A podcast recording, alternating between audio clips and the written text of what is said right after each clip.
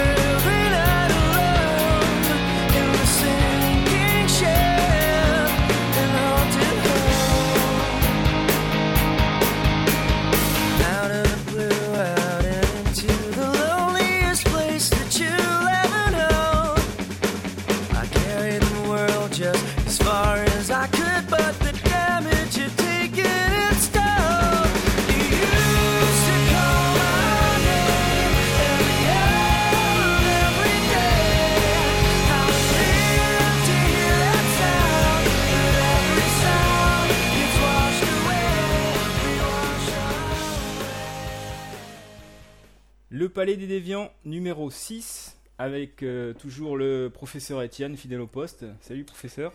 Euh, bonjour, docteur Laurent. Et un invité euh, exceptionnel euh, comme à chaque fois, Jean-Marc l'officier qui est, qui est avec nous. Bonjour Jean-Marc. Bonjour Laurent, bonjour Étienne. Euh, alors Jean-Marc, euh, il, est, il est bien connu de, de- d'amateurs, de- des amateurs de SF, de, de bande dessinée euh, français. Euh, mais il est, il est difficile à présenter Jean-Marc parce que parce qu'il il- est, multiforme, multicarte, il a fait un peu tout. Donc euh, le mieux c'est peut-être de lui demander de, de, euh, de se présenter, sachant que moi j'aurais hésité entre dire euh, voilà il est auteur, il est auteur de romans, scénariste de BD, de, de, de dessins animés, de, de séries télé peut-être.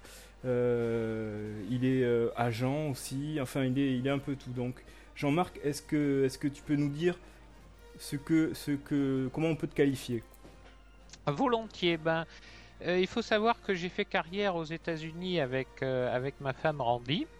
euh, à plein temps, enfin professionnellement, de fait, depuis euh, 1985. euh, avant, c'était c'était à mi-temps, c'est-à-dire elle elle travaillait à nos travaux d'écriture, etc. Et moi, j'étais au Crédit Lyonnais à l'époque. Et on a une carrière qui est en, qui a été effectivement en fait euh, assez vaste, c'est-à-dire que euh, en bon écrivain, euh, surtout quand tu es professionnel, il faut il faut pouvoir être flexible euh, pour gagner des sous. Il faut aller là où sont les marchés des fois. Hein. Donc on a commencé dans le journalisme, à vrai dire, qui était mon travail de comment dire de tout débuts, puisqu'en fait mes premiers mes premiers travaux ont été publiés dans l'écran fantastique euh, et mes premières nouvelles dans Lunatic il y a, bien longtemps.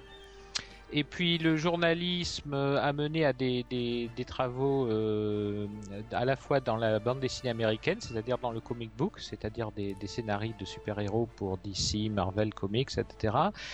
Et euh, parce que c'est des domaines qui sont finalement assez intégrés, et dans le dessin animé.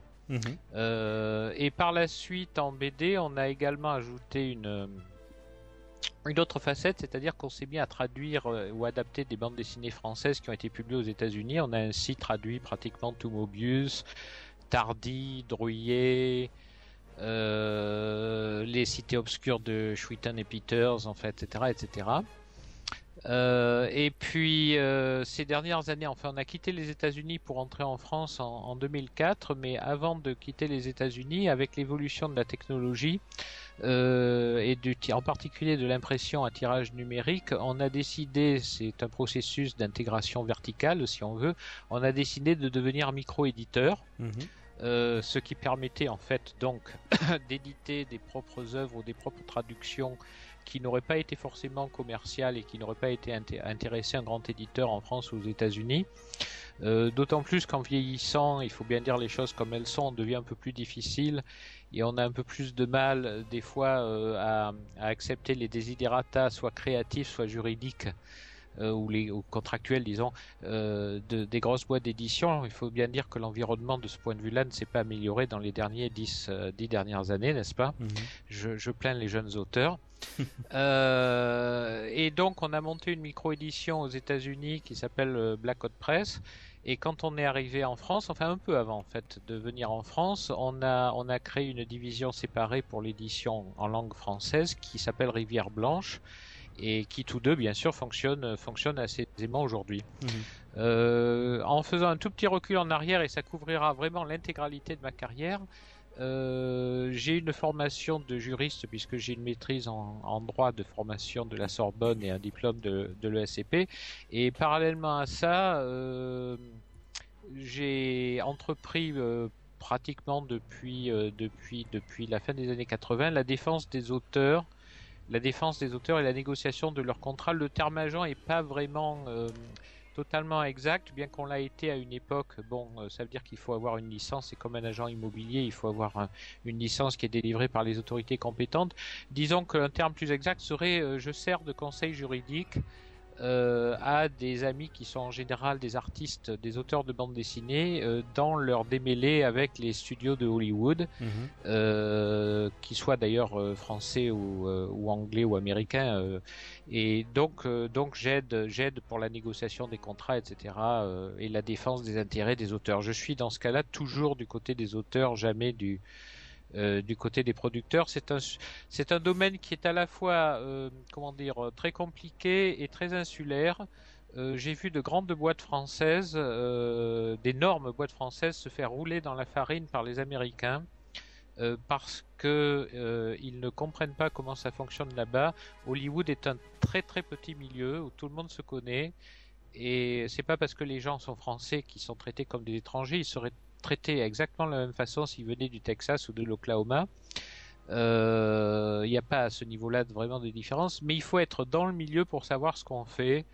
Euh, et il m'est souvent arrivé de conseiller à, des gens extérieurs au milieu de d'engager un avocat de Los Angeles spécialisé dans le domaine du cinéma, euh, sinon moi un autre, euh, parce que franchement, euh, j'ai vu de grands cabinets français se faire absolument rouler dans la farine. Mhm. Euh, donc, donc, donc voilà, ça, voilà, voilà toute mon activité. Donc à l'heure actuelle, ça pourrait se résumer sous la forme écrivain, scénariste, traducteur, éditeur et, et, et, conseil juridique. Ça fait beaucoup. D'accord. voilà. Donc ça, c'était un super résumé, une, une grosse mise en, situation.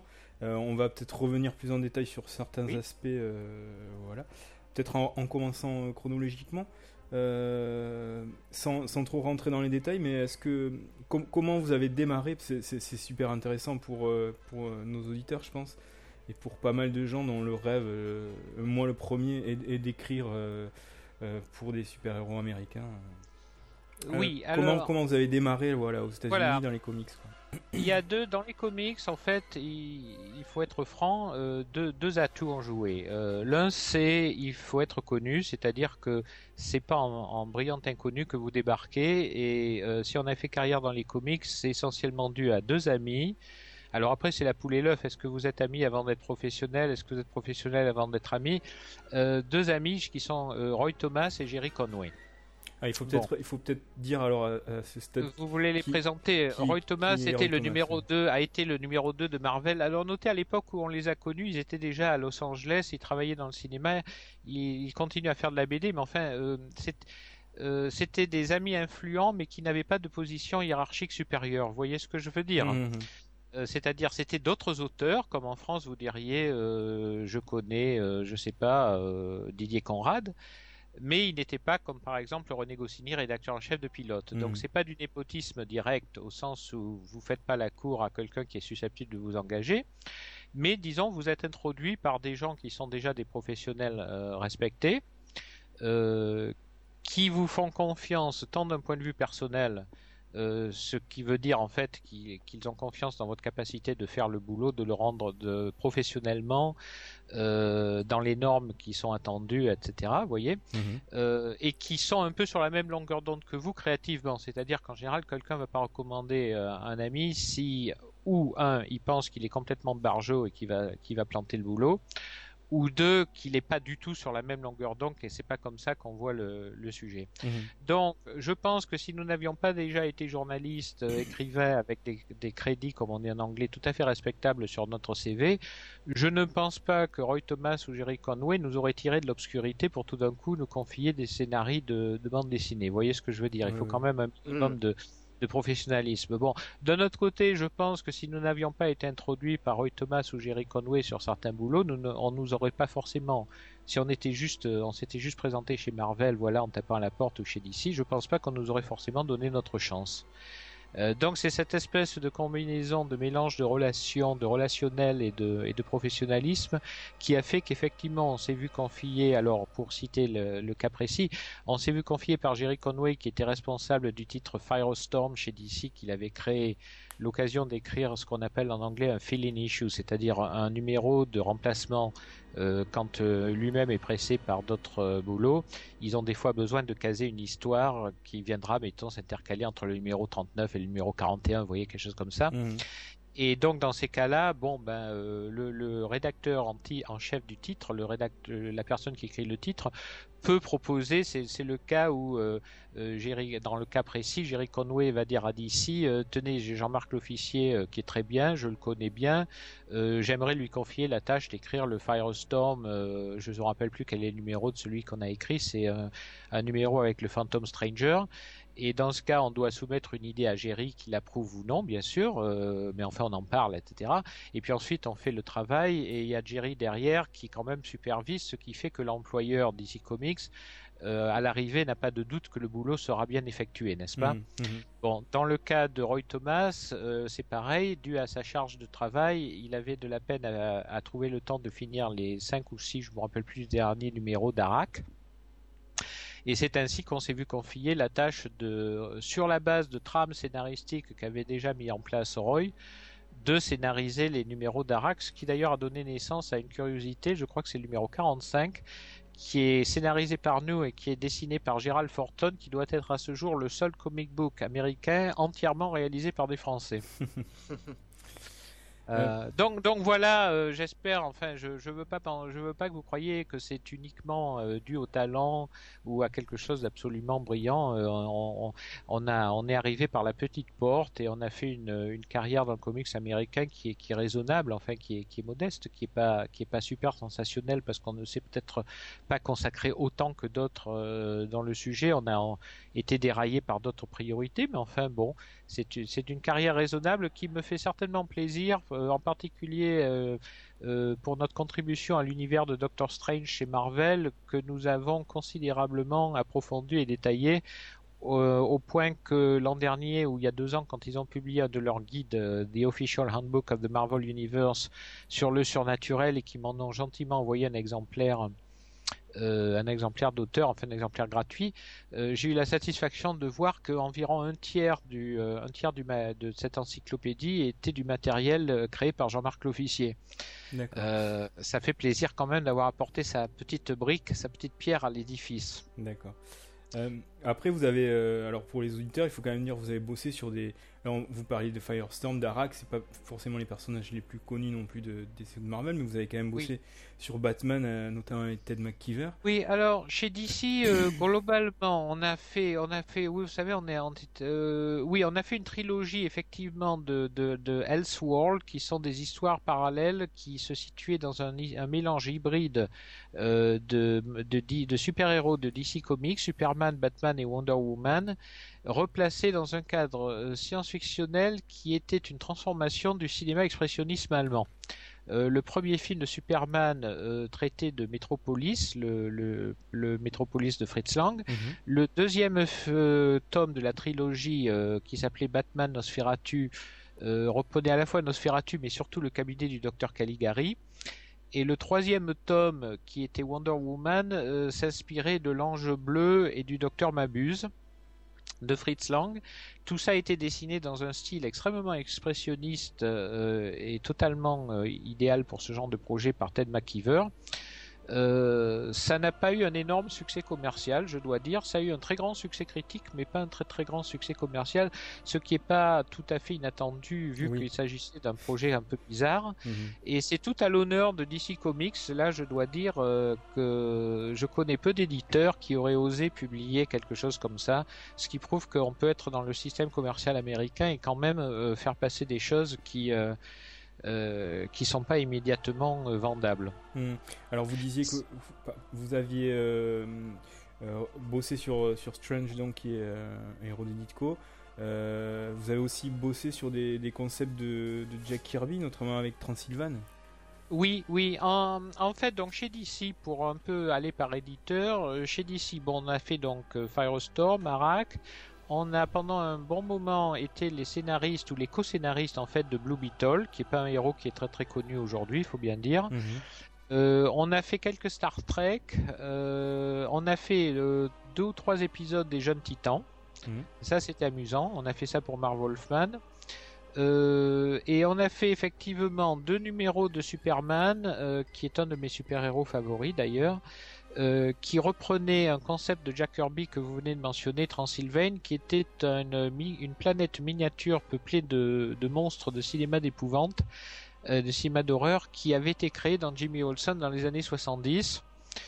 Euh, ça s'est fait de la façon suivante. DC avait envie de travailler avec le dessinateur Rosé Ladron, qui est maintenant sur l'Incal d'ailleurs, Mhm. qui est un ami à moi. Et il savait que donc j'étais un ami de Rosé, et donc ils ont eu le réflexe euh, assez intelligent de dire, ben, puisque ces deux-là travaillent bien ensemble, on va pas les séparer. Euh, et donc ils m'ont demandé euh, qu'est-ce que je voulais faire avec Rosé, et connaissant l'intérêt et la passion de Rosé pour le Kirby de la grande époque, j'ai rapidement passé en revue les différents thèmes qui n'étaient pas encore, n'avaient pas été encore re-exploités. Bon, on, par exemple, il était hors de question de toucher au New Gods parce qu'il y avait déjà des gens d'un calibre supérieur à nous qui avaient déjà fait pas mal de choses dessus. Mhm. Euh, mais j'ai trouvé euh, très vite le- les deux numéros de Jimmy Olsen sur Transylvane qui dormaient encore euh, dans un coin du- de l'univers d'ici et qui n'avaient pas été de comment dire, qui n'avaient pas été exploités depuis les depuis les années 70. Mhm. Et j'ai donc proposé à DC de faire un, un- On était d'ailleurs un peu à l'étroit, il nous aurait fallu quelques pages de plus pour bien boucler l'histoire. C'est entièrement de ma faute en tant que scénariste. euh. Mais enfin bon, bref, euh, j'ai donc proposé à DC de revamper le concept de Transylvane, euh, tout en restant fidèle à tout ce qui avait été posé par Jack Kirby. Et donc c'est comme ça qu'on a fait ces deux, ces deux numéros de Superman qui ont été publiés, traduits en français, publiés chez Semic, je crois, en 2000, euh, 2001 ou 2002, oui. Mhm. Ça, ça date de quand la publication américaine là Euh, quelques années avant, euh, ça devait être de l'ordre. Il faudrait voir ça sur mon Donc, site. Donc ça Kirby était mort, je veux dire, il a, il a pas vu, euh, il a pas vu. euh, Non, non, Kir- Kirby, je connaissais, je, pas très bien, mais je connaissais un peu Jack parce qu'il habitait à Los Angeles et on se, on se voyait régulièrement à des parties de, de, qui étaient organisées par des gens de bande, des, des auteurs de bande dessinée comme Marv Wolfman ou Buzz Dixon. Et euh, on n'a jamais eu l'occasion de parler de Transylvane avec Jack, euh, qui est un type vraiment très accueillant et formidable. Par contre, on avait parlé de ma version des Boy Commandos adultes que j'avais réintroduit dans Blue Beetle. D'accord. Euh, donc, donc, mais Transylvane, effectivement, il n'a pas eu. Vous savez, euh, Jacques, de toute façon, était quelqu'un qui fondamentalement ne comprenait pas très bien pourquoi les autres voulaient s'intéresser à ces personnages. Mhm. Euh, euh, il, il était très positif, c'est-à-dire il disait toujours c'est très bien, c'est formidable ce que vous faites, allez-y. Mais on sentait euh, chez Jacques le fait que lui c'est un créateur et il aimait pas tellement reprendre les choses des autres. Et je crois que quand il voyait tous ces jeunes artistes ou ces jeunes scénaristes qui s'intéressaient à ses créations et voulaient les, ça- je crois que fondamentalement il y avait, il y avait quelque part chez lui euh, une incompréhension du désir de jouer avec les jouets des autres. Vous voyez ce Mm. que je veux dire? Tout à fait. Oui, oui. Il aurait Euh, peut-être pas été fan de ce que fait Grant Morrison euh, chez DC en ce moment. alors.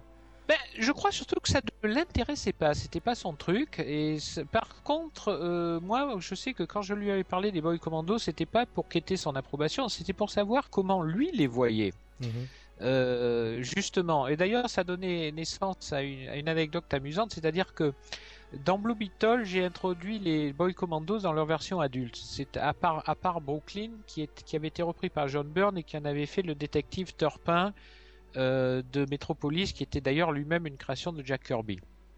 Bon, moi j'ai pris le français, André, euh, j'en ai fait un des chefs des services d'espionnage français, etc. Donc euh, j'ai fait de, des boy commando adultes des, versions, euh, comment dire, de personnages qui ont des responsabilités importantes, qui sont extrêmement compétents, extrêmement capables. Euh, dans leur domaine euh, parce que Jack m'avait donné l'impression, je lui avais posé la question comment il voyait les boy commandos quand il grandirait, quand il Mhm. deviendrait adulte.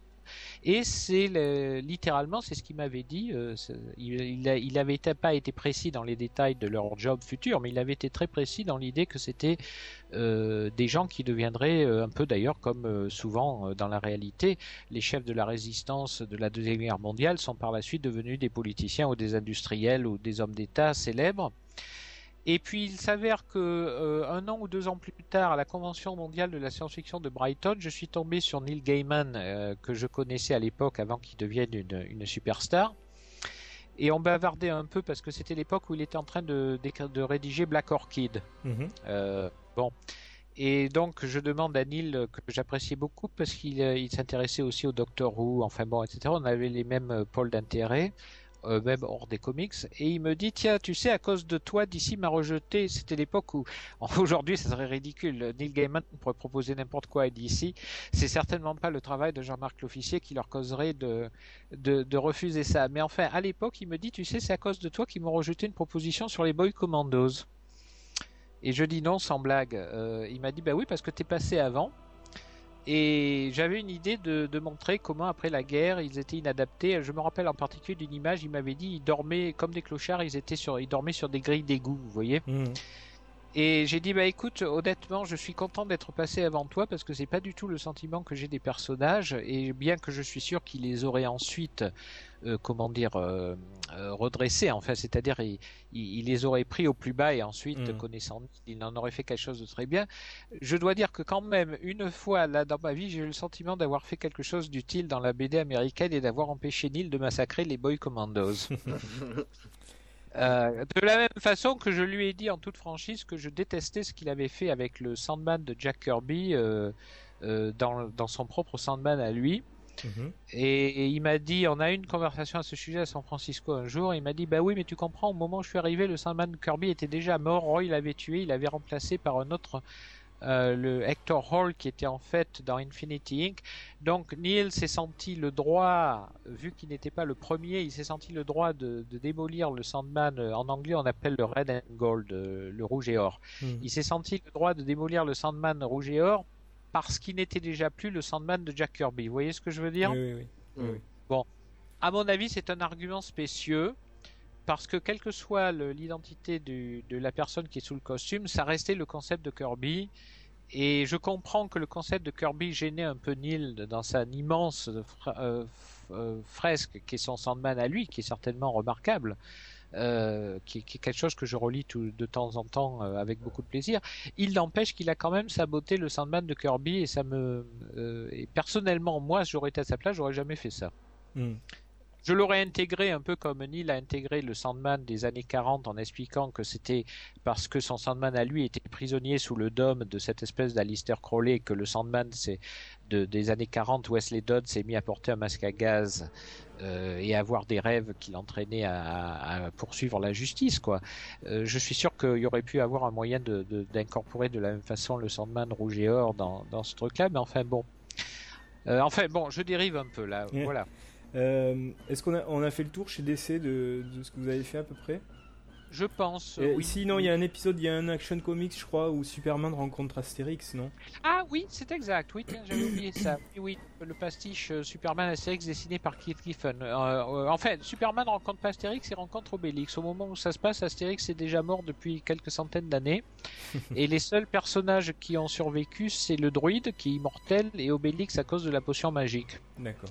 Qui est dans son corps. Et en fait, ça représente, c'est un peu le mythe de, du roi Arthur qui est repris, c'est-à-dire en fait, ça représente la fin du village, le départ du, du druide et de Obélix vers des, des, terres lointaines, un peu comme la fin du Seigneur des Anneaux, n'est-ce pas? C'est un mythe. Et l'intégration des irréductibles gaulois dans ce qui est la société gallo-romaine de leur époque, qui n'est plus en conflit comme euh, cela l'était à leur époque. Mmh. C'est un épisode que les Américains n'ont peut-être pas euh, tout compris.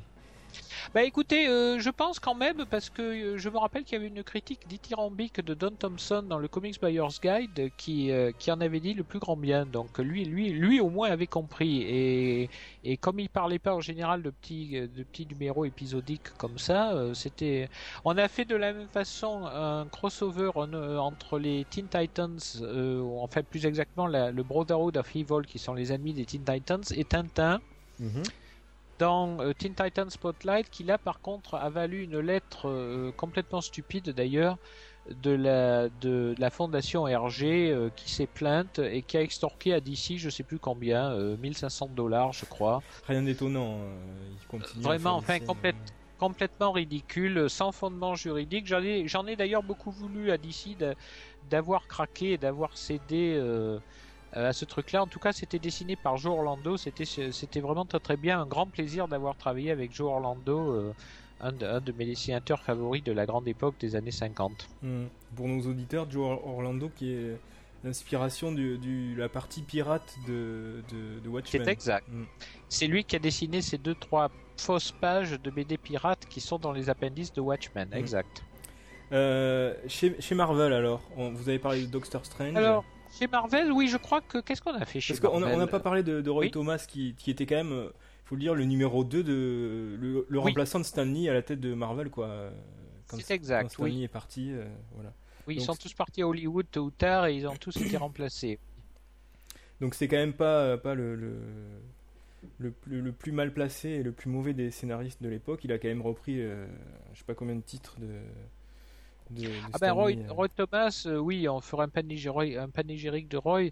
Euh, Roy Thomas est la personne. euh, Il y a, il y a deux, deux, deux choses. D'abord, au niveau de l'écriture lui-même, c'est quand même la personne qui a été pendant longtemps sur un titre comme Avengers, par exemple. Mhm. Et c'est aussi celui qui a mené Conan et Star Wars à Marvel. Mhm. Euh, faut- et qui reste, à mon avis, à ce jour, le meilleur scénariste de Conan en dehors de Robert Howard. Et il a relancé Euh, Conan en, en règle générale. D'ailleurs, c'est la BD qui a relancé vraiment, qui a refait Oui, connaître oui. le personnage. Oui, totalement. Mais c'est lui qui a aussi euh, contribué à la création de titres qui ont été ensuite repris. euh, et dans ce cadre-là, je m'insère dans la dans la progéniture de Roy Thomas, c'est-à-dire c'est Roy Thomas qui a créé Tomb of Dracula, qui a été repris avec succès par qui, qui l'a confié qui a été repris avec succès par Marv Wolfman. Mhm. C'est Roy Thomas qui a créé War of the Worlds, qui a été repris et développé avec succès euh, par Don McGregor. Euh, c'est Roy Thomas qui m'a fait confiance sur, sur Doctor Strange pour le Book of Vishanti, qui est loin d'être aussi euh, connu que les deux autres séries. Bref, Roy a été aussi un découvreur de talent et de propriété. Euh, c'est Roy Thomas qui a poussé Gil Kane, qui a créé Warlock. Enfin bref, c'est quelqu'un qui, outre ses travaux de scénariste à Marvel, qui sont indiscutablement une, une période très importante euh, de toutes les années 70 de, de chez Marvel, c'est aussi quelqu'un qui a découvert du talent et des séries euh, qui aujourd'hui sont des, des piliers de, de l'édifice Marvel. Mhm. Oui. Donc, donc vous êtes arrivé à Marvel après ou, ou en même Moi, temps je suis arrivé à Marvel après DC parce que c'est l'époque où Roy Thomas s'est fâché avec DC. Il est retourné chez Marvel et qui lui a confié un certain nombre de titres, donc essentiellement Doctor Strange. Et comme Roy et moi s'entendions bien, en particulier sur euh, un point de vue créatif, euh, je suis en quelque sorte devenu son, son associé, son writing partner sur sur euh, sur Doctor Strange et en particulier pour toute l'élaboration euh, de ce qu'on appelait le Book of Vishanti, qui était un backup, euh, un, un strip de 6 ou 8 pages en fin de comic book, dont le but était en fait de présenter l'histoire de tous le- les éléments surnaturels de l'univers de Marvel. Euh, vaudou, loup-garou, livre maudit, euh, dimension des ténèbres, etc. etc. Mhm. Et, et vous avez fait d'autres ce qui, me convenait particulièrement parce que qu'est-ce que est-ce que j'ai fait d'autres trucs chez Marvel? Oui, on a avec Roy, toujours en général avec chez Marvel avec Roy. Oui, euh, qu'est-ce qu'on a fait? On a fait une série qui était dans oh, c'est pas très connu, ça s'appelait Code Blue qui était des personnages de flics new-yorkais qui se battaient contre des super-héros ou des super-vilains qui était un backup dans Thunderstrike qui était lui-même une série dérivée de Thor. Euh, on a dû euh, récemment, il y a 2-3 ans, on a fait, on a réécrit l'origine du, du premier chevalier noir, le, celui du Moyen Âge. Mhm. Euh, j'ai tendance à oublier. Je suis sûr qu'on a fait d'autres choses chez Marvel. On a fait ah oui tiens on a fait des what if. Oui, on a fait pas mal de what if qui qui en fait se déroulaient dans la continuité, qui n'étaient pas entièrement des histoires parallèles. On a fait une série de 5 what if qui était une une vaste saga euh, avec des univers parallèles, des voyages temporels, etc. qui s'appelait Time Quake. Euh, oui, enfin bref, on a fait pas mal de choses, c'est Marvel. Mhm.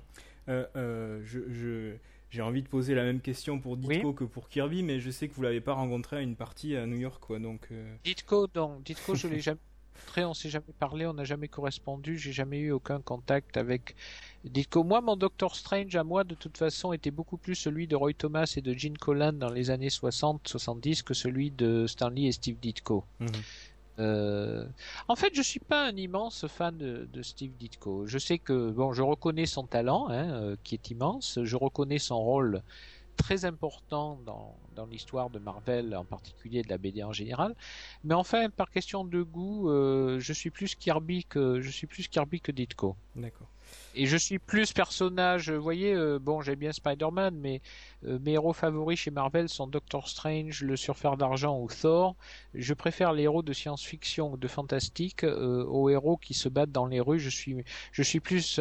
Il y a, y a, y a quelqu'un, je sais plus qui, qui a dit une fois aux États-Unis qu'en fait, on pouvait diviser les fans de comics en deux catégories mutuellement exclusives. Il y a ceux qui préfèrent Superman et ceux qui préfèrent Batman. Mhm. Point barre. Et tout le monde s'inscrit dans l'une ou l'autre catégorie. Moi, je suis Superman. Euh, moi aussi, mais je suis pas trop surfeur d'argent, par exemple. Je suis moins dans les héros cosmiques, à part Superman, euh, c'est assez bizarre. Oui.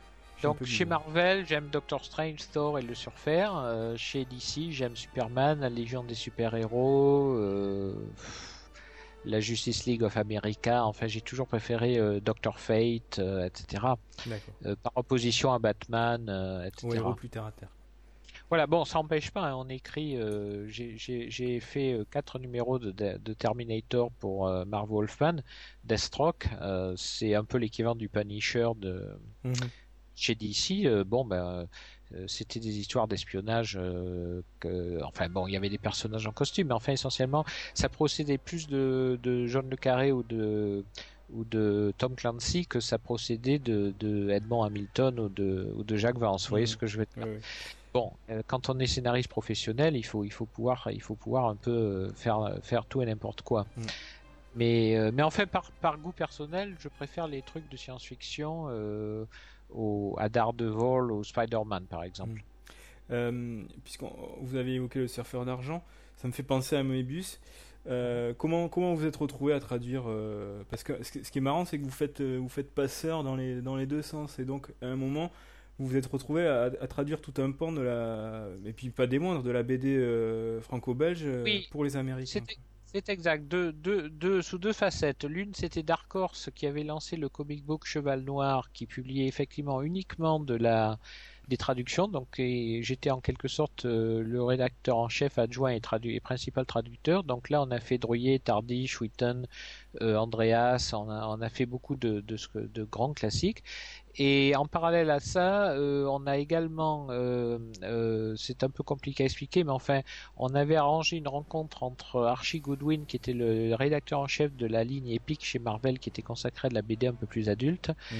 et Mobius et sa première femme qui vivait à l'époque à Los Angeles en Californie. Et on avait, euh, on leur avait donc vendu, enfin on avait, euh, on les avait rapprochés et il y avait un contrat qui avait été passé pour dans un premier temps faire six albums qui représentaient les œuvres majeures de Mobius. Euh, comme ça avait bien marché, alors dont on a été responsable de, la traduction et de la présentation. Et ensuite, l'année suivante, on a fait l'Incal, et ensuite on s'est mis, à- on s'est attaqué à faire Blueberry, et parallèlement à ça, on a fait d'autres, d'autres petites œuvres de Mobius à droite et à gauche, euh, chez un éditeur qui a disparu depuis, qui s'appelle Catalan. Et donc, comme ça, en fin de compte, euh, une année s'enfilant après l'autre, on a dû faire une trentaine d'albums de, Mobius en langue anglaise, quoi. Mhm. Qui sont d'ailleurs aujourd'hui complètement épuisés, extrêmement recherchés et très chers. D'accord, ah ai Euh, ça tombe bien. Bah écoutez, oui. euh, Et j'ai- périodiquement des emails de gens qui me disent voilà, je recherche euh, Mobius 9, etc. Est-ce que. Bon, j'ai dit écoutez, allez voir, allez voir sur eBay. Hein, euh.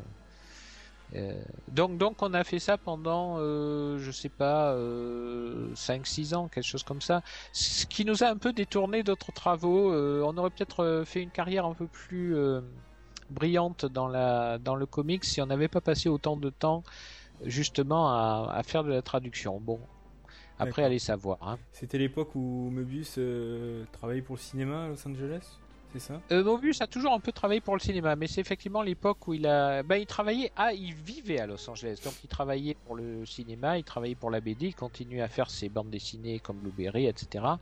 Et puis par la suite, il a, il, s'est séparé de sa première femme, il s'est remarié, ils sont revenus vivre en France, enfin bref, donc ça a mis un terme à l'aventure américaine, si j'ose dire, et chacun est parti de son côté. Je dois dire en passant que d'ailleurs, euh, la plupart des fans de Mobius en France ignorent qui a une vingtaine de pages, euh, qui est la suite de l'homme du Siguri, qui a été publié en noir et blanc dans un petit comic book qui s'appelait Mobius Comics, chez un petit éditeur qui s'appelle Caliber Comics, qui n'ont jamais été publiés en France. Oui, j'ignorais, oui, c'est vrai. Oui, et c'est vraiment, euh, c'est vraiment bizarre. euh, enfin bon.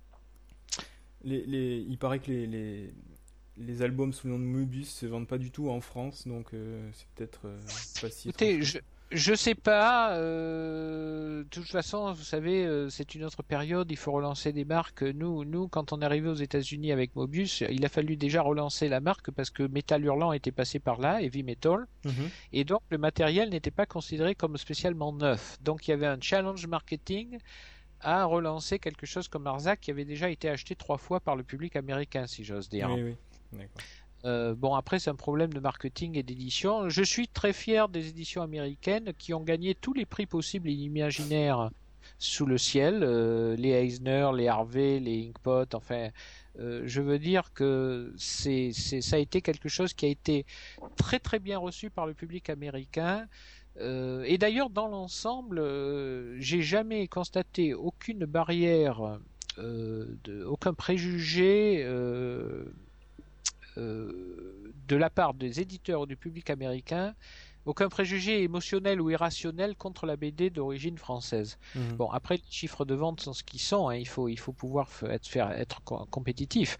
Mais euh, dans l'ensemble, on a été, on a, quand je dis on, je parle des albums de Mobius ou de Cheval Noir. On a été reçu à bras ouverts par le public américain et toutes les instances décernant des prix, que ce soit des prix du public ou des prix par jury, ont couronné, euh, ont couronné nos efforts. On a dû gagner euh, sur sur ces cinq années-là, on a dû gagner au moins une douzaine de prix. Euh, je les, j'en ai à la moitié que j'ai pas gardé d'ailleurs. Oui. Pour, pour revenons un petit peu plus sur Hollywood, peut-être vous avez travaillé dans, Oui. le, dans le dessin animé. alors je sais les, Oui, les- Ron. les Ghostbusters et, et puis est-ce que vous avez bossé dans le cinéma plus, plus généralement?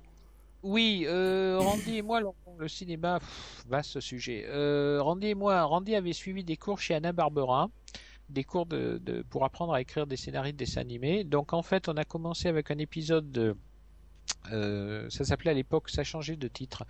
Ça s'appelait Clash of the Superpowers, mais essentiellement c'était la Ligue de Justice, vous Mhm. savez. Ouais, ouais. Bon. Et donc on a fait un petit épisode de 10 minutes. Et puis ensuite on a fait deux Ghostbusters, euh, un Banda Picsou et d'autres séries euh, dont franchement j'irai pas graver le, nom sur ma tombe. Comme euh, Bionic Six, Young Robin Hood, enfin des trucs vraiment qui n'ont pas de, distinction particulière. Bon, de temps en temps on arrive à placer. Je suis, je suis extrêmement satisfait des Ghostbusters et du Picsou. Euh, le reste, honnêtement, c'est des trucs. et Pour vous dire même la vérité, je crois qu'il y a l'épisode qu'on a écrit de Young Robin Hood. Je n'ai même jamais fait l'effort de demander au studio une copie de la, ver- de la version animée. Mhm. Je ne l'ai donc jamais vu. J'ai le scénario quelque part euh, classé dans mes archives, mais euh, contrairement à Picsou ou à, ou à Ghostbusters, j'étais tellement, comment dire, euh, tellement découragé par la, la- l'horrible. C'était une coproduction américano-franco-canadienne et c'était tellement horrible, en particulier au niveau des Canadiens, c'était tellement abominable que j'ai jamais eu le courage de voir le résultat. Euh, alors pour le cinéma euh, proprement parlé live action, c'est-à-dire en- avec des acteurs réels par opposition à l'animation, on a vendu des scénarios euh, qu'on- qui périodiquement, dont les droits nous reviennent périodiquement, qu'on revend ensuite. Mais je dois dire qu'on n'a jamais eu la joie, la satisfaction et le plaisir de, pour l'instant, d'avoir un film en fait tourné. Mhm. Euh, bon, vous me direz que déjà d'encaisser l'échec, c'est déjà quelque chose. Oui. Mais, euh, euh, mais enfin, effectivement, on n'a jamais eu. Je peux pas. euh, on a, euh, je peux, pas- on a fait, on a fait des trucs pour temps X à l'époque. Vous vous souvenez, les frères Oui, oui, Bogdanov bien sûr. On rêve de les, de les avoir dans le podcast d'ailleurs. Voilà. Ben, écoutez, demandez à Alain Carazé. Il doit avoir des copies de tout ça, lui. D'accord. Euh, si vous arrivez à le, à le trouver, il doit être trouvable Alain Carazé. Euh, mais on a fait, on a participé à des trucs de temps X, mais en fait, on n'a jamais eu de fiction euh, tournée en, en live. Mhm. uniquement des, uniquement des dessins animés. D'accord. Étienne? Oh, alors, euh, j'aimerais qu'on passe un petit morceau musical peut-être. Mhm. Ok. Bah allons-y. Et après, nous pourrons aborder euh, peut-être vos points plus euh, littéraires.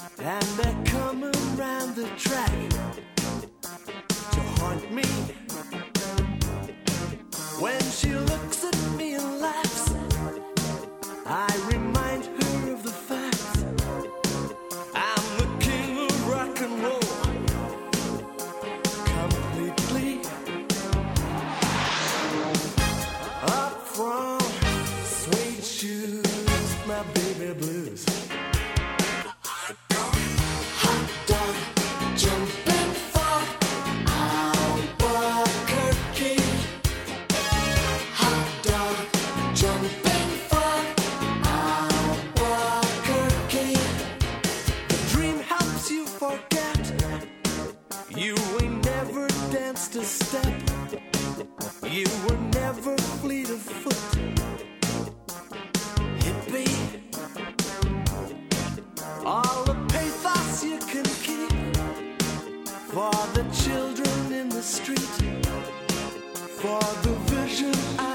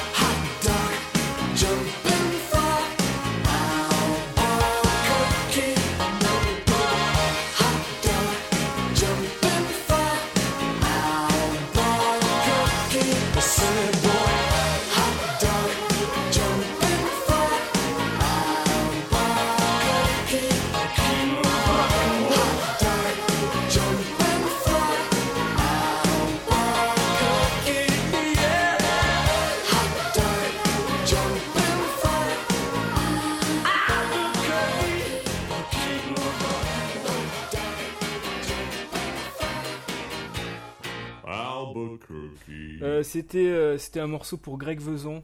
C'était Prefab Sprout. Étienne? Ah ben, le Palais des Déviants continue. Euh, Jean-Marc l'officier, ce n'est pas simplement un scénariste. C'est et Laurent employait le terme tout à l'heure avec raison, un passeur, un passeur dans les deux sens. Vous, vous avez fait pas mal de passerelles entre les deux côtés de l'Atlantique. Hein, je pense à votre votre somme euh, sur la, la French SF Fantasy. Ah oui, ça c'est exact. Oui, un beau pavé ça. Oh oui, et difficile à trouver celui-là. J'ai- J'ai couru après pendant longtemps. hein.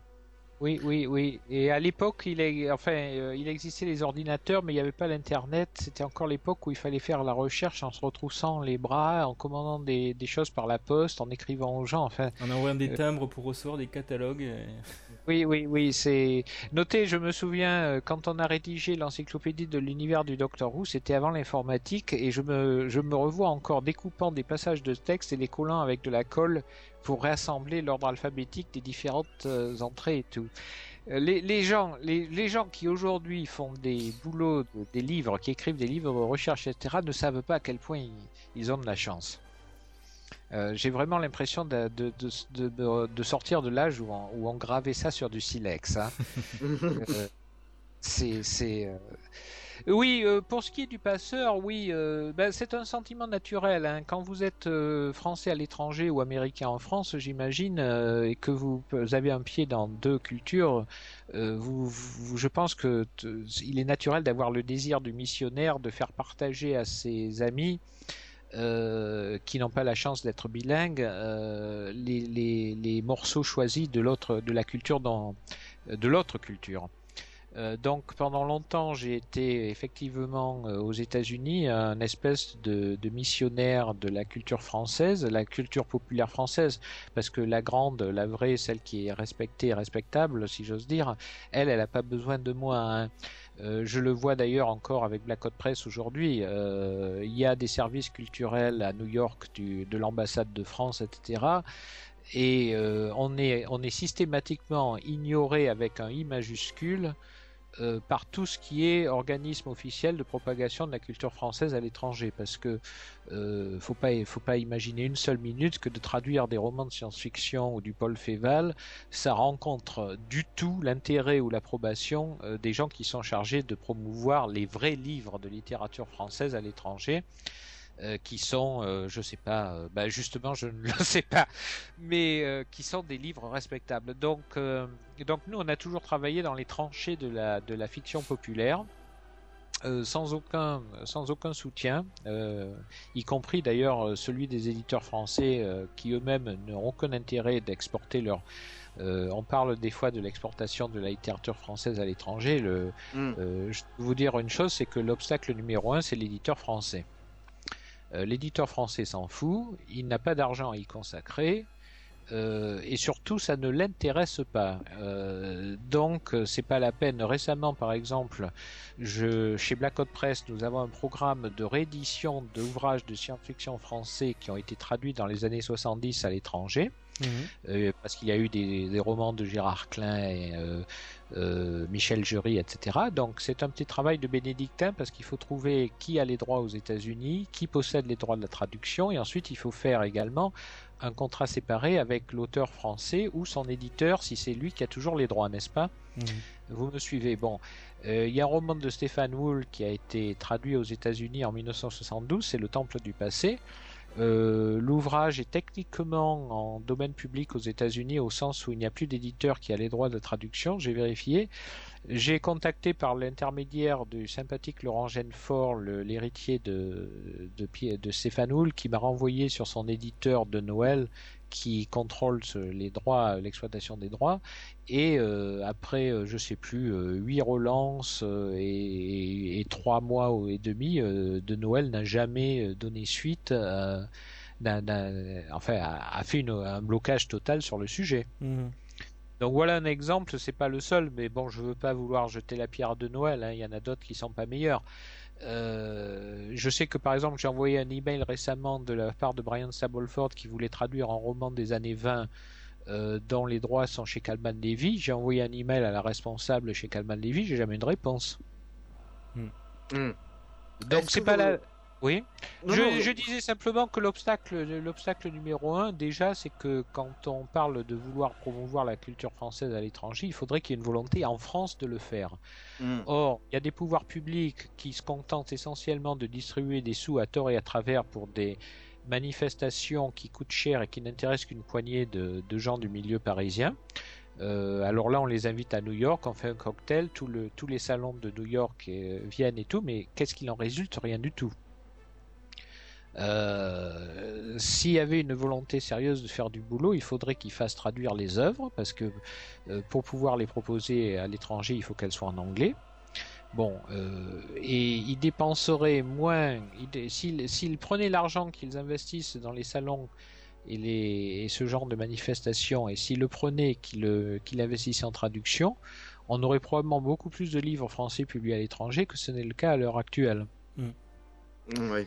Bon, je dérive un peu, ça sort un peu du sujet, mais enfin, euh, euh, donc oui, on a toujours, on a toujours, on s'est toujours, euh, on a toujours efforcé- s'efforcé de faire publier soit de la bande dessinée, soit de la science-fiction française, soit du roman policier français euh, aux États-Unis. Euh, dans certains cas, on a fait de nouvelles traductions parce qu'on estimait que les traductions existantes, qui dataient souvent du début du XXe siècle, étaient abominables. Donc, euh, essayant de, redonner un lustre euh, à l'œuvre. euh. Bon, c'est un travail de bénédictin euh, qui nous fait plaisir. Ça rapporte pas beaucoup d'argent, mais enfin, bon, euh, ça fait plaisir. Hmm. Est-ce que euh, vous pouvez nous présenter là, la série des Shadowmen hein, publiée sous le titre Les Compagnons de l'ombre? Oui, alors ça, Blanche hein. Voilà, ça procède exactement du même raisonnement, c'est-à-dire que euh, on s'est dit que ce serait amusant euh, de faire partager notre enthousiasme euh, aux fans de la littérature populaire anglo-saxonne en les forçant à imaginer des histoires dans lesquelles les héros de la littérature française côtoieraient les héros de la littérature américaine. Hmm. Euh, je m'explique. Quand euh, j'étais petit, moi, et que je lisais euh, des romans qui étaient publiés chez Marabout au livre de poche, les héros anglo-saxons côtoyaient dans le catalogue les héros français, n'est-ce pas? Au livre de poche policier, vous aviez Arsène Lupin, Hercule Poirot et Sherlock Holmes, ou Rouletabille, n'est-ce pas? Bon, chez Marabout, vous pouviez passer de, des œuvres de Paul Féval, des Habits Noirs ou de Rocambole, au Mouron Rouge de la baronne Orczy. Oui. Donc, j'ai toujours grandi dans une certaine intégration de nos deux univers populaires. L'univers anglo-saxon qui était traduit en France depuis euh, Dieu sait quand, et puis nos héros de- du cru. Bon. Quand je suis arrivé aux États-Unis, j'ai découvert qu'il existait, enfin pas quand je suis arrivé aux États-Unis, mais en vivant aux États-Unis, j'ai découvert qu'il existait le même monde, mais ignorant en grande partie, en majeure partie, de la partie francophone. Euh, donc j'ai voulu provoquer une osmose euh, en faisant connaître nos personnages euh, par le biais des traductions, etc., mais aussi en provoquant cette rencontre que vous avez dans des œuvres comme par exemple les œuvres de Philippe José Farmer euh, euh, ou la Ligue des Gentlemen Extraordinaires d'Alan Moore. Euh, J'ai d'ailleurs chez DC, avec Roy Thomas, on a fait un comic book qui s'appelait Young All Stars, dans lequel, bien avant Alan Moore, nous avons été les premiers à mettre des personnages de littérature populaire à l'intérieur de l'univers des super-héros. Hmm. Hmm. En fait, Young All Star prédate League. euh, on a, on a. Bon, bref. Donc, revenons à la, à la question, sinon je vais dériver encore.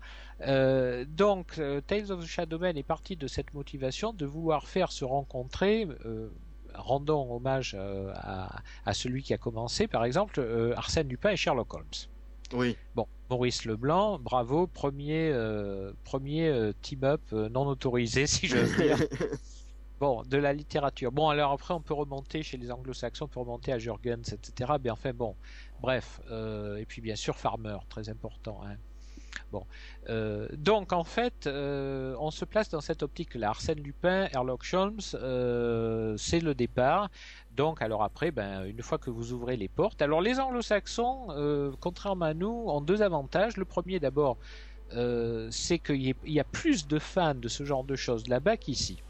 Euh, je ne sais pas pourquoi en France on semble d'une part très divisé au niveau du lectorat, c'est-à-dire que les gens qui lisent la BD connaissent pas Arsène Lupin, les gens qui lisent Arsène Lupin s'intéressent pas à la BD.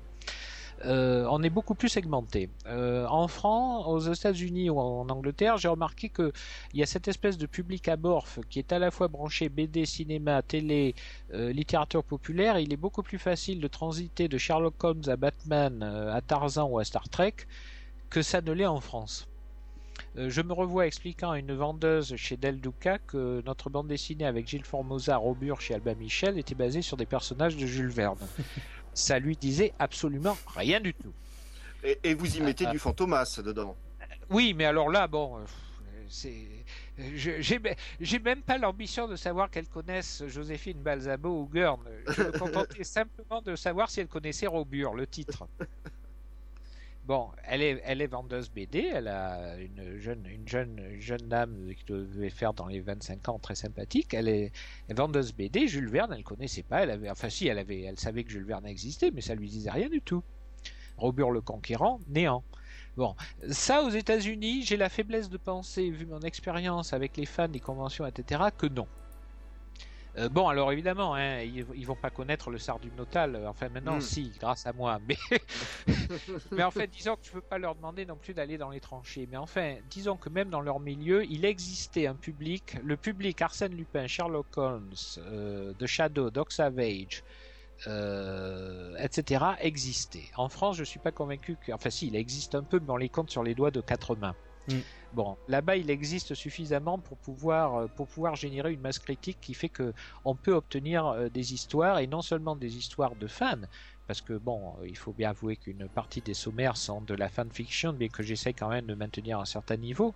Mais on a eu des histoires de Michael Moorcock, de Robert Sheckley, euh, de John Shirley, qui est de Brian Stableford, je dois en oublier, de, Paul de Filippo, de Chris Robertson. On a eu des nouvelles de Tales of the Shadowman écrites par des gens qui sont vraiment des auteurs calibres. Mm. Euh, bon, euh, si je dis à Jean-Claude Dunia, qui est un excellent ami en France, de me faire une histoire d'Arsène Lupin euh, avec le Capitaine Nemo, il va me regarder avec l'œil torve du veau morné. donc ça ira nulle part. Donc déjà, il existe le public pour ça là-bas. Euh, ça, c'est un élément. Euh, le deuxième truc, donc je disais, c'est qu'il existe des auteurs qui sont capables euh, d'écrire ce genre de nouvelles. Et la troisième chose, ben, c'est un peu intermédiaire. Oui, allez-y. quand même m'inscrire en faux parce qu'il y a quand même des auteurs. Vous demandez la même chose. Alors Duniac sans doute, mais vous demandez la même chose à Joan Elio ou à, ou à Xavier Mauméjean. Je pense que eux vont sauter sur l'occasion. Et... Vous avez vous avez raison. Xavier est participant régulier au Tales of the Shadowman. Je vais quand même vous dire un truc, hein. même avec les auteurs français, j'ai du mal à leur faire comprendre qu'il faut rester dans la continuité des œuvres originales. Hmm. Euh, je veux pas entrer après dans des cas trop précis parce que ça devient de la critique euh, spécifique, mais le but de Tales of the Shadowman, c'est de ne jamais trahir les personnages originaux. Hmm. C'est pas des what if, quoi. C'est pas du what if. Je veux pas d'un autre. Il faut laisser. C'est un peu comme les toilettes. Il faut laisser les choses aussi propres en sortant qu'en y entrant. Hmm. Bon, donc, je veux pas de quelqu'un qui me situe. Euh, alors, des fois, il y a des controverses sur les chronologies des personnages. Il y a par exemple deux chronologies de Zoro. Et là, on a une proposition sur Tales of the Shadowmen dans lequel euh, De la Vega va être en France en 1821 et il va rencontrer Monsieur Madeleine, euh, c'est-à-dire Jean Valjean. Hmm. Bon, il y a deux chronologies de Zorro, suivant celle que vous acceptez. Dans un cas, c'est possible qu'il soit, qu'il ait été de retour en Espagne en dans la période 1821-22, parce que c'est l'époque où d'ailleurs le Mexique, la Californie été séparée de. Enfin, bref, passant. Euh, il y a une autre chronologie dans laquelle c'est pas possible. Donc je dis pas qu'il y a, il faut être flexible. Euh, il faut pas non plus essayer de faire tout couler ensemble. Il faut pas être, il faut pas être trop maniaque non plus. Mais enfin, essentiellement, globalement, avec une certaine liberté artistique de bon aloi, il faut rester. Euh, quand, quand, vous écrivez Spider-Man chez Marvel, euh, vous pouvez pas faire n'importe quoi. Hmm. Euh, le personnage existe, il y a un passé, il y a un éditeur, il vous appartient pas, il faut une certaine humilité d'écriture. Vous voyez ce que je veux dire? Oui, oui. Bon, j'ai beaucoup de mal à faire comprendre ça aux auteurs français. Euh, sauf Xavier Mauméjean, une exception. Alors, ce qui, ce qui se passe, c'est que je fais pas mal de réécriture avec l'accord des auteurs en général, parce que bon, ils sont quand même pas butés. Mais, euh, mais dans l'ensemble, non. Euh, dans l'ensemble, je dirais que statistiquement, c'est plus dur de faire se couler les auteurs français dans ce, dans ce moule que les auteurs anglo-saxons qui comprennent tout à fait, qui, en fait, le problème ne se pose même jamais. Hmm. C'est une question de culture, je pense, et d'habitude. Euh, il y a aussi- Si j'ai eu à des affaires à des auteurs extrêmement, euh, comment dire, euh, indépendants de style, comme John Shirley par exemple, ou Robert Sheckley, euh, Robert Sheckley a été le premier à me dire, et pourtant Dieu sait qu'il s'en est pas servi dans son histoire, mais le premier à me dire, donne-moi de la doc sur Fantomas, hmm, parce qu'il voulait être respectueux du, du, du personnage. Euh, euh, et d'ailleurs, je dirais même, quel est l'intérêt de faire une nouvelle comme ça si on ne, si on n'est pas respectueux du personnage? Mhm.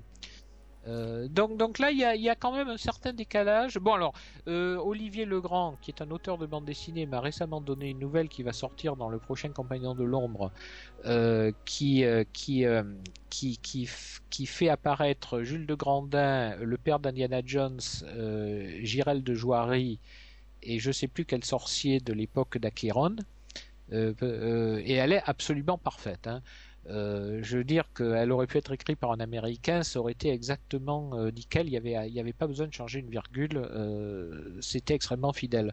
Mais, euh, mais par exemple, euh, j'aime je ne le connais pas personnellement. J'aime beaucoup les textes de Johan Elliott, mais je, à moins, il y aurait, il aurait, il y aurait plus de mal pour lui d'intégrer. Je sais que par exemple André-François Bruot m'a proposé de reprendre une ou deux des nouvelles de Johan qui, euh, qu'il a fait dans la bibliothèque rouge. Malheureusement, je peux pas le faire parce qu'elle colle pas dans la continuité.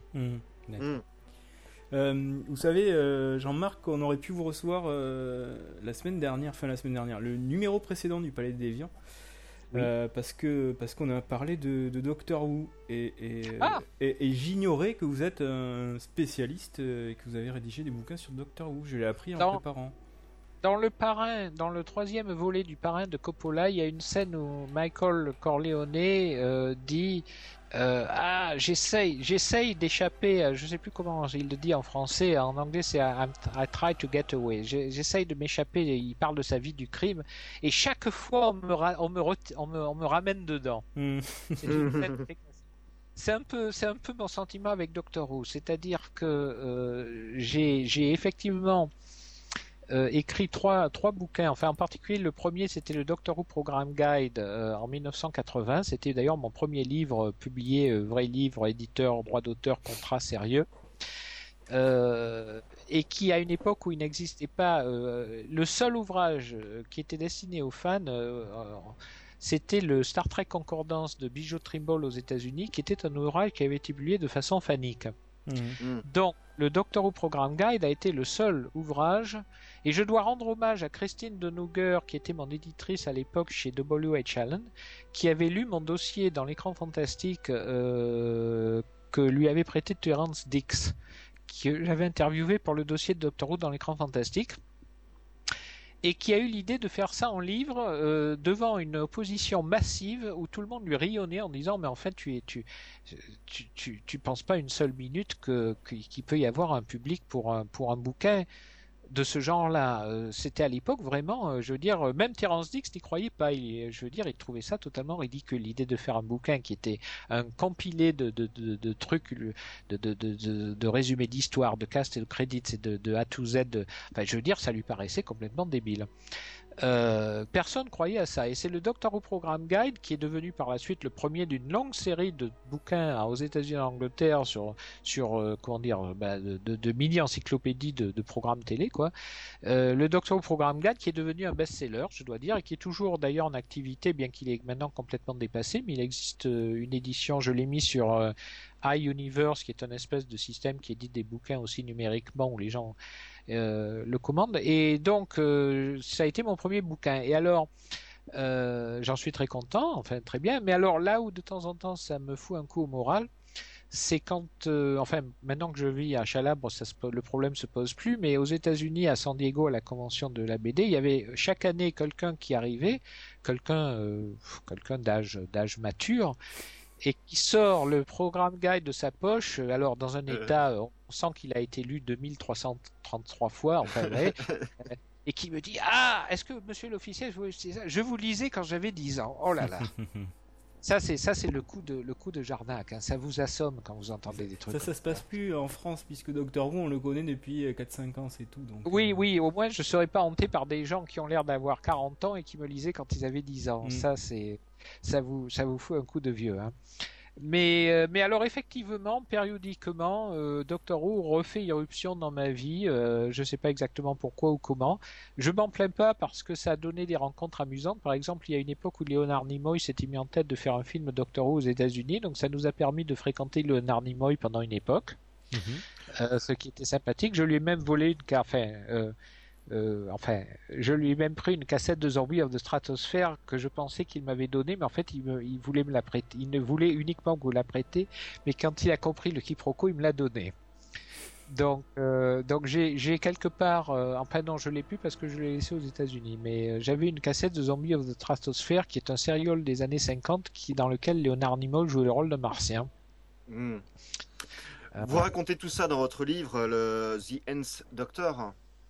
Oui, effectivement, euh, le, Nth Doctor était le résultat de, mes différentes euh, euh, comment dire fréquentations dans le milieu des gens qui ont essayé de faire des films Doctor Who dans le hiatus qu'il y a eu entre la fin de la série télé en 87 et le, retour de Doctor Who à l'écran en 2003 ou 2004. Euh, effectivement, j'ai, bah, euh, étant l'auteur du Doctor Who Program Guide, c'était inévitable que de temps en temps, euh, n'importe qui qui avait les droits m'appelait en disant voilà, on aimerait que vous, serviez de consultant. Enfin, donc, hein, vous dites pas non, hein, même si ça paye pas un clou, c'est toujours flatteur. Et c'est amusant en plus. Et puis bon, j'en ai tiré un livre, c'est au moins, au moins ça n'a pas été totalement perdu, temps perdu. Et vous suivez toujours la série? Absolument, religieusement, le samedi soir, je l'enregistre même pas, je le regarde en direct. Et, alors comment Parce que c'est étonnant. euh, comment vous l'avez découvert en fait? C'est aux États-Unis? C'était diffusé euh, là-bas? Euh, oui, non, en fait, honnêtement, j'allais en Angleterre toutes les six semaines quand j'étais étudiant, quand, quand j'étais plus jeune, parce que c'était plus simple pour acheter des comics d'aller à Londres. Mhm. Il y avait une boutique qui s'appelait Dark Tower and Golden Hide, d'après le, le titre de Bradbury, qui était sur Berwick Street, et là, j'allais acheter mes comics toutes les six semaines. Et j'ai donc connu Doctor Who à l'époque de, à la fin de John Pertwee et au début de Tom Baker. Parce Mm. que ça passait le samedi, j'étais le samedi, j'étais le week-end, donc je regardais Doctor Who.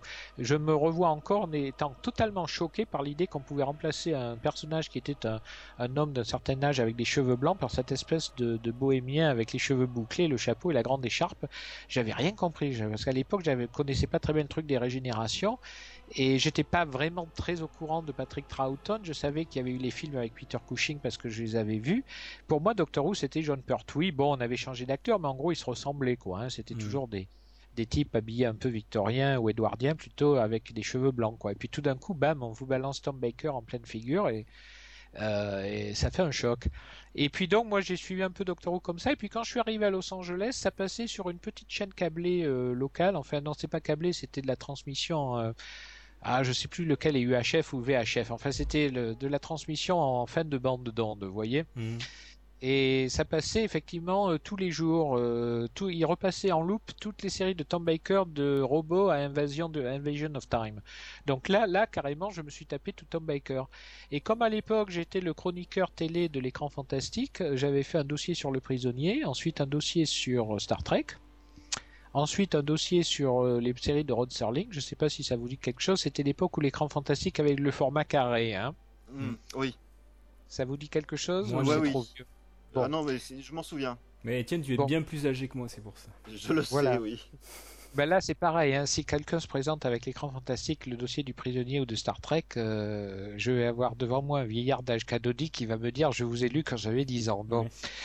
Euh, enfin bref, euh, après avoir fait Le Prisonnier, euh, Star Trek et Rod Serling, il fallait proposer quelque chose à Alain Schlokoff et l'idée est venue de proposer Doctor Who.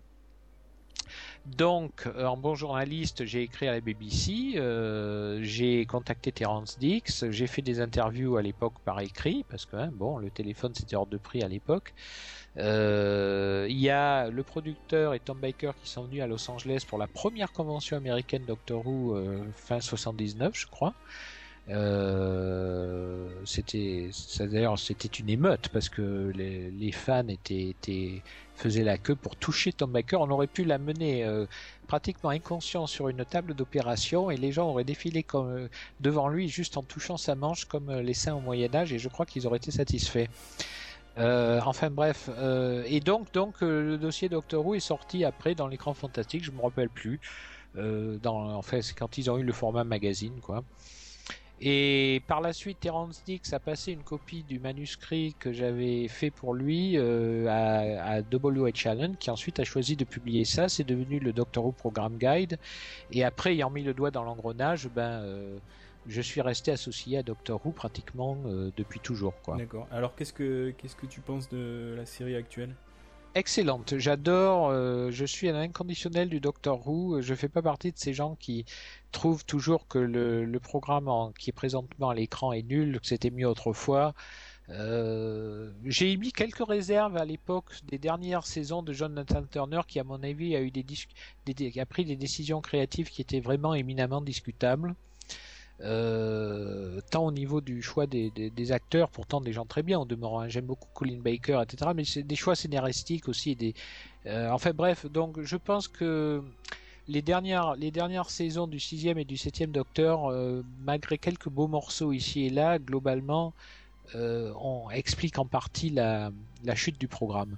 Euh, mais par contre, depuis quelle que soit mon opinion sur les scénarios, des fois les chutes un peu faciles, bon, les résolutions qui sont pas toujours aussi hermétiques qu'on pourrait le souhaiter. Après, on peut critiquer chaque épisode euh, de façon un peu plus pointue, mais enfin globalement, euh, j'ai beaucoup aimé Chris Eccleston, j'ai beaucoup aimé David Tennant et je suis ravi de voir euh, Matt Smith. Euh, à l'écran. Euh, J'aime Doctor Who euh, dans son format, quoi, à la limite. Bon, que qu'il y ait des épisodes qui soient meilleurs que d'autres, c'est certain. Hein. Euh, mais mais j'aime Doctor Who, quel qu'il soit. De la même façon d'ailleurs que j'aime Star Trek, même quand c'est mauvais. je, me suis Enfin, tapé, quelqu'un qui me comprend. je me suis tapé tout voyageur. Euh, ça n'a pas empêché que chaque semaine je le regardais. Euh, Et Enterprise aussi Ben, Enterprise au début c'était un peu pénible, mais par la suite, en particulier la dernière saison était vraiment remarquable. C'est vrai. Mais il fallait avoir tenu jusque-là. Oui, il fallait avoir tenu, mais en fait, de toute façon, quoi qu'il arrive, j'aime bien. Euh, J'aime l'univers, j'aime le, j'aime les personnages. Euh, Bon, alors après, bon, ben, les enchaînements ou les déchaînements, il y a des épisodes qui sont meilleurs que d'autres. On a failli écrire, euh, on a, attendez, c'était quoi? C'était DS9 On a, non, c'était Voyageur justement. On a eu deux scénarios qui avaient été retenus sur Voyageur, mais on n'a pas été jusqu'au bout. Donc en fait, on a, ça, je me suis rattrapé en écrivant des épisodes de Star Trek en comics au moins. Euh, Étienne, euh, c'est bon pour toi Ou tu as d'autres questions Ou- Moi, j'ai une toute petite question, ce serait pour avoir une euh, vérification. Est-ce qu'il est vrai que vous avez soufflé à Alan Moore des références pour la Ligue des Gentlemen Extraordinaires?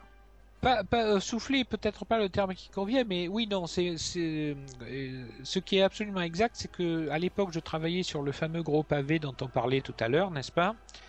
Et j'ai envoyé à Kevin O'Neill parce que j'étais en contact avec Kevin O'Neill en fait, pas vraiment Alan que j'ai rencontré une ou deux fois, mais avec lequel j'ai pas de de relation particulière. Euh, par contre, j'étais copain avec Kevin O'Neill et puis on s'est perdu de vue. Il a divorcé. Vous savez, des fois, quand les gens changent leur vie personnelle, il y a beaucoup de choses qui, qui restent en rade. C'est très curieux. Enfin bon, bref, euh, j'ai euh, j'ai envoyé des copies de tout le chapitre qui concernait la littérature populaire euh, française, euh, Arsène Lupin, Rouletabille, le Nyctalope, etc., à Kevin pour qu'il puisse les passer à Alan pour que quand il parle des hommes mystérieux, etc., il n'y ait pas trop qui- qui- qu'ils aient le matériel de base. Voilà. Par la suite, j'ai fait rectifier une erreur sur la datation du fantôme de l'opéra. Donc entre la version comics et la version album de la Ligue, tome 1, ils, ils ont corrigé la date. Et j'ai également fait la traduction en français des bulles, des ballons de texte du Chevalier du Pain pour le premier numéro de Ligue. Mhm. Puisqu'il parle en français dans la version anglaise, n'est-ce pas Ouais, ouais, ouais, ouais. Donc euh, Kevin m'a faxé les textes anglais et c'est moi qui ai, qui ai fait la version française. Euh, alors récapitulons. Euh, je pense pas qu'Alan avait particulièrement besoin de moi pour apprendre des détails sur Arsène Lupin, etc. Par contre, je suis absolument certain que personne n'aurait jamais pensé à sortir le Nyctalope de la- du tombeau littéraire dans lequel il reposait, euh, selon Marc Maduro à juste titre. Euh, si ça n'avait pas été moi. Le fait que le Nyctalope ait refait surface, euh, c'est entièrement, c'est indubitablement à cause de moi. Et il est, il est Euh. dans la série de Lehman et Colin. Et euh, alors oui, euh, là aussi, et d'ailleurs c'est marrant parce que j'ai envoyé un email à Serge en disant le problème c'est que tu reprends mes erreurs. Euh, C'est-à-dire que dans leur introduction, il mentionne que le nyctalope fait son apparition dans l'homme qui... Comment s'appelle ce roman? L'homme qui pouvait respirer sous l'eau, l'homme qui vivait sous l'eau, un homme comme ça. Et en fait, je l'ai cru pendant longtemps jusqu'au jour où j'ai réussi à trouver le roman sur eBay. Parce que bon, il faut dire une chose, c'est que l'Aïr et la continuité, ça fait deux. Hein.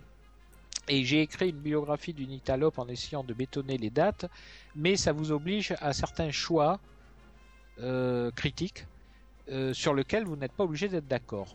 Bon, parce que l'Aïr méprisait et re-royautait sa propre continuité. Alors, je pensais que le nyctalope faisait son apparition dans l'homme qui peut respirer dans l'eau, ou le titre exact du bouquin, et en fait c'est faux, c'est pas lui, c'est son père. Euh, alors, le roman fait partie de la continuité, puisqu'en plus le même vilain réapparaît euh, dans le, le Mystère des Cases. Mais en fait, Léo Sinclair n'est pas dans le premier roman. Et, chose que Serge Lehmann et ses collègues ont repris allègrement dans leur, dans leur truc de la Ligue Chimérique, s'ils prouvent qu'une une erreur est comme une mauvaise herbe, euh, vous pouvez jamais totalement l'arracher. Mm. mais, mais je crois réellement être responsable. euh, avant moi, il y a eu Pierre Versin parce que Pierre Versin consacre pas mal de euh, d'espace au nyctalope dans son encyclopédie, vous savez, l'énorme encyclopédie de l'utopie. Mhm. Mais je crois en toute honnêteté que, à part Pierre Versin à qui il faut rendre hommage, euh, et moi, je pense honnêtement que si le nyctalope a une existence quelconque aujourd'hui, comme d'ailleurs le sardum notal, euh, pour le meilleur et pour le pire, parce que je trouve les romans du nyctalope absolument abominables, mais alors à un degré que c'est, ça en je trouve ça adorable.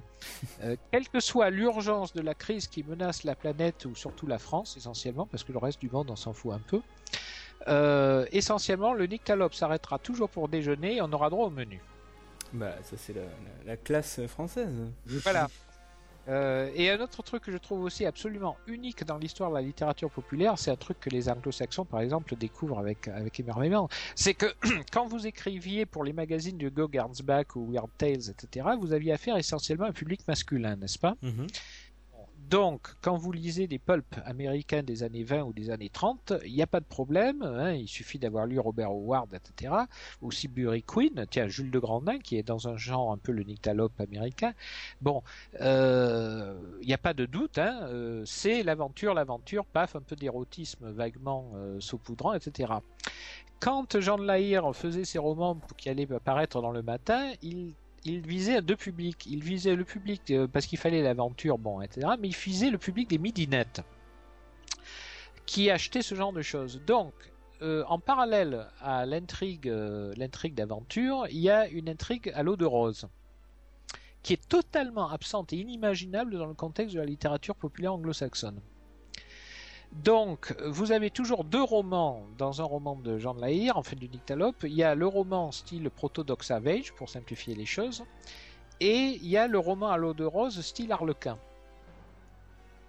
Alors, la passerelle entre les deux est absolument hilarante, parce que vous prenez un roman comme le Nyctalope contre Lucifer. Lucifer, c'est un méchant qui est digne de tous les méchants de Doc Savage ou de James Bond. Il a une citadelle sous-marine sous les Bermudes, il a une citadelle au pôle Nord, il a une citadelle en Allemagne euh, au bout d'un château dans la forêt noire, il a des pouvoirs hypnotiques surhumains, il a une espèce de machine avec lesquelles il va asservir la population du globe terrestre. Vous voyez, donc là on est en plein dans le Doc Savage, euh, c'est formidable et tout. Et il consacre tous ses efforts inimaginables et ses ressources extraordinaires à draguer la copine du héros. Le but entier du vilain, uh, as we say in English, it's a guy who can't, who can't get a date. Tout est dit. Ah. Tout est dit. Euh, et alors ça, c'est inimaginable parce que il, bon, il veut être le maître du monde, oui, mais on sent quand même que c'est euh, c'est pas là où est vraiment son cœur, c'est vraiment de draguer de, de, de, draguer la fiancée du héros. C'est alors c'est for c'est formidable. Moi, je trouve ça extraordinaire. C'est là où vraiment notre fiction populaire amène. Euh, on parlait, revient au rôle de passeur c'est là où ça ne peut qu'intéresser un anglo-saxon, alors que ça l'intéresse au premier degré. Bon, je pense pas, même parmi mon lectorat des Tales of the Shadowmen ou mes écrivains, je pense honnêtement qu'on est tous conscients qu'on travaille dans le second degré. Mmh. Euh, ceci étant, ça soulève des réflexions intéressantes. Par exemple, j'ai un de mes auteurs de Tales of the Shadowman qui est en train d'examiner avec beaucoup d'applications les conséquences euh, de la collaboration du Nyctalope avec les Allemands les conséquences morales et politiques de, de, de, la même façon que dans la tradition du comic book américain, différents scénaristes succèdent et réexaminent les choix qu'a pu faire Spider-Man. Vous voyez ce que je veux dire, Mm. n'est-ce pas? Hein, Bon, euh, Batman de Frank Miller est une réexamination des choix critiques qui ont été faits par Bob Kane et Bill Finger, n'est-ce pas? Mhm. quand, quand Roman Leary écrit Le cœur d'un homme, par exemple, euh, il y a une réexamination euh, de la période de collaboration de Jean de Lahire et par la voie de par, par, par voie de conséquence de collaboration du Nyctalope à l'occupant, qui est un choix littéraire que n'ont jamais pu faire les auteurs anglo-saxons, puisque leurs pays n'ont pas été envahis par les Allemands. Euh, il, ne fait pas de doute dans ma tête que les héros de John Buchan ou d'Enid Blyton auraient absolument collaboré avec les nazis si l'Angleterre avait été envahie par les Allemands. Mm. Le club des cinq, euh, il ne faudrait pas beaucoup pour les faire tourner. euh, quand on connaît le- la biographie d'Edith Blyton, il n'en faudrait pas beaucoup pour qu'ils deviennent des collaborateurs. hein. Bon, c'est pas le cas de tous les héros populaires, mais certains c'est le cas. Bon, eux, les Anglo-Saxons n'ont pas été confrontés à ce problème-là, puisque globalement ils n'ont jamais eu la situation de la France occupée. Nous, notre univers de littérature populaire, et Jean de Lahire est le parfait exemple, a été confronté à cette situation-là. Euh, donc, on a un cas vraiment intéressant qui est celui d'un héros, euh, un héros euh, nationaliste, un peu comme le Captain America, etc. Le, le c'est l'incarnation du héros français de l'époque des coloniale des années 20, des années 30, qui tout d'un coup, en quelque sorte, tourne mal. Donc, au second degré, ça vous amène à étudier en tant qu'auteur, c'est fascinant parce que ça vous amène à étudier les possibilités, les conséquences logiques de ces actions. Euh, donc je trouve, je trouve ça fascinant. C'est là où, c'est là où justement on parlait tout à l'heure de- des auteurs anglo-saxons. Euh, L'auteur anglo-saxon euh, qui a peut-être plus l'habitude de, de- ce genre de phénomène va automatiquement être tenté de prendre ce qui existe, c'est-à-dire le canon, l'œuvre canonique de Jean de Lahire, Mhm. et de trouver comment, quand- un peu comme, euh, je sais pas, euh, moi il m'est arrivé dans certaines, ben, de regarder mon travail sur Transylvane de Jack Kirby. C'est exactement ce, mécanisme-là. Vous prenez le canon et vous essayez, soit par le biais de la science-fiction, soit par le, enfin, vous essayez de le développer, de le rationaliser, euh, d'en examiner les ramifications, quelles sont les conséquences euh, des choix qui ont été faits par le premier auteur, l'auteur d'origine, etc. Pour moi, les meilleures histoires qu'on a dans Tales of the Shadowman, indépendamment de l'origine des écrivains, sont celles qui, euh, qui creusent ce genre de situation, qui, qui étudient les prolongements de, de ce genre de choses. Mhm.